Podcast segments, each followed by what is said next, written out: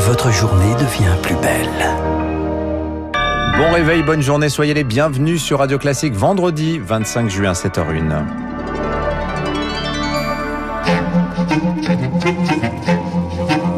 6h30, 7h30, la matinale de Radio Classique avec Dimitri Pavlenko. Et à la une, l'été sera chaud sur le plan sanitaire. Le variant Delta du Covid est en embuscade dans les Landes. Le gouvernement mise sur la vaccination pour freiner sa progression fulgurante. On revote dimanche, second tour des régionales. Encore une victoire de l'abstention.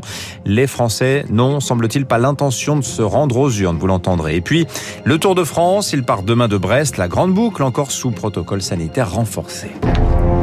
Radio classique. L'été de tous les dangers sur le plan sanitaire, Lucille Bréau. Le variant Delta du Covid va-t-il gâcher les vacances? Le mutant indien du virus fait craindre un vrai rebond de l'épidémie. Dans les Landes, il représente désormais 70% des nouveaux cas détectés. Sur place hier, Jean Castex a même évoqué la possibilité de différer la levée des mesures sanitaires dans le département le 1er juillet. Un plan d'action renforcé va être mis en place pendant les sept prochains jours, Rémi Pister. 20 000 doses supplémentaires sont attendues dans les 7 prochains jours. Objectif, vacciner les 20-50 ans qui désertent les centres de vaccination. Un plafond de verre semble avoir été atteint pour cette tranche d'âge. Seule solution alors s'appuyer sur les cabinets de ville présents sur tout le territoire. Un changement de stratégie nécessaire pour contrer le variant Delta, selon Didier Simon, généraliste dans les Landes. Aujourd'hui, en médecine générale, on vaccine au fil de l'eau. Une consultation peut être un échec. À la suivante, ils peuvent accepter et il faut être prêt à les vacciner dans la foulée. Pas dire on va vous vacciner dans 10 jours. Donc justement, on est en train de définir les modalités d'alimentation des cabinets de médecine générale en vaccin Pfizer qu'on réclame depuis des semaines et des semaines pour remettre un peu dans le circuit des médecins généralistes qui pour beaucoup ont renoncé à la vaccination. Autre inquiétude, les EHPAD avec 70% des contaminations dues au Delta, des clusters se forment à nouveau dans les maisons de retraite. Pourtant, seulement 40% des soignants sont vaccinés avec ce variant plus transmissible. Ce n'est plus tenable, martèle l'infectiologue Denis Malvi. C'est le minimum qu'on puisse rendre à nos aînés, euh, restent encore vulnérables. Tout de suite, il faut que les, les soignants soient vaccinés, que nous ne soyons pas obligés d'en arriver à, à des mesures d'obligation. Si la vaccination n'augmente pas dans les 7 prochains jours et que l'épidémie progresse, le gouvernement pourrait décider de limiter les déplacements dans le département. Les bars et restaurants pourraient également fermer à nouveau. À Amiens, cette fois, une vaste opération de dépistage a été lancée hier chez l'entreprise Dunlop. 15 cas de Covid, dont 7 probables du variant Delta, ont été identifiés parmi les 950 salariés. Face à ce mutant, le masque sera de nouveau obligatoire à l'intérieur en Israël à partir de la semaine prochaine. L'ouverture des frontières aux touristes, elle est reportée d'un mois.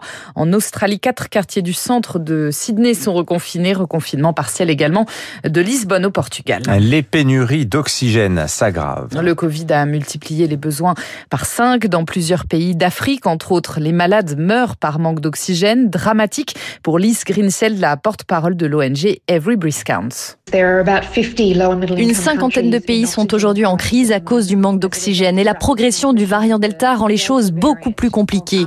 Un million de personnes sont gravement malades dans ces pays à faible revenu. Un million qui ont besoin de 15 millions de mètres cubes d'oxygène chaque jour. C'est gigantesque. Ça représente plus de 2 millions de bouteilles. Le monde n'a jamais connu une telle pénurie. La faute à l'impréparation des pays touchés, leur système de santé défaillant. Beaucoup n'avaient pas de plan d'action, ne considéraient pas l'oxygène comme un médicament prioritaire. Et la conséquence, ce sont des milliers de morts qui auraient pu être évitées. Des propos recueillis par Rémi Vallès aux États-Unis. Un immeuble résidentiel s'est effondré en pleine nuit la nuit dernière près de Miami. Au moins une personne est morte, mais le bilan devrait s'alourdir dans les heures à venir. Les autorités sont sans nouvelles de 99 personnes. On ignore pour l'instant les causes de cette catastrophe. Derek Chauvin, le policier qui a tué George Floyd, fixé sur sa peine aujourd'hui 12, 20 ou 30 ans de prison. La sentence du tribunal de Minneapolis sera connue à la mi-journée. Le premier ministre hongrois Viktor Orban sévèrement recadré hier lors du Conseil européen à propos de cette loi jugée homophobe adoptée par Budapest. Dans une lettre ouverte, 17 États membres, dont la France, rappellent la nécessité de respecter les valeurs européennes.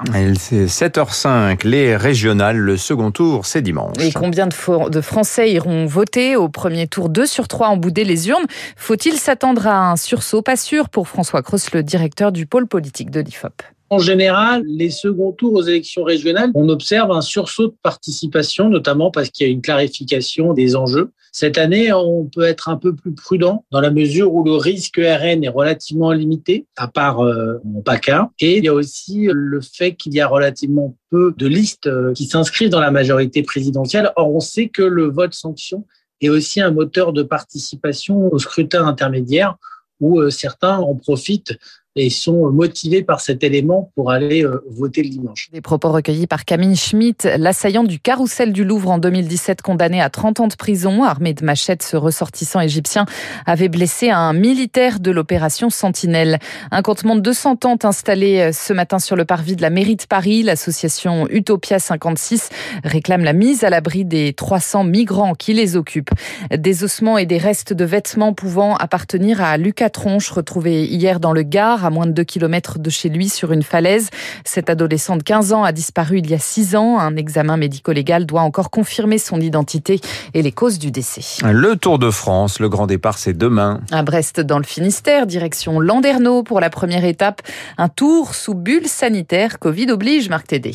Après avoir été testé, chaque équipe vivra en vase clos jusqu'à l'arrivée à Paris, comme le détaille depuis Brest Jean-Yves Touot, directeur adjoint d'ASO, l'organisateur du Tour de France. Dans les paddocks des équipes, les parkings équipes au départ et à l'arrivée, personne ne pourra accéder dans ces zones, les journalistes, le public, euh, les invités, pas de selfie, pas d'autographe. Les familles des coureurs aussi seront tenues à distance. Quant au public massé le long du parcours, il sera masqué et d'ici au 30 juin, un pass sanitaire sera même exigé près des lignes de départ et d'arrivée. Cela ne concerne donc que les étapes bretonnes.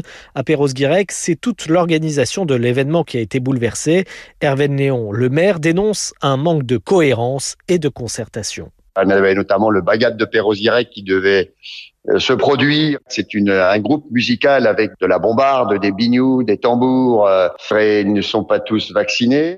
Il y a un certain nombre d'animations qu'on va devoir annuler parce que ça va être trop compliqué. Le dispositif sera allégé dès mercredi lors du contre-la-montre à Laval, mais les organisateurs restent vigilants et se disent prêts à maintenir un protocole strict en cas, par exemple, de résurgence du virus. Et puis une affiche de rêve pour la finale du top 14 de rugby ce soir. Toulouse-La Rochelle, 14 000 spectateurs au Stade de France pour l'occasion. Merci Lucille Bréau. Vous revenez tout à l'heure à 8h. Dans un instant, le rappel des titres de l'écho, l'édito de d'Étienne Lefebvre des échos. On parlera du prix du gaz. Et puis notre invité ce matin, Adrien Couret, c'est le directeur général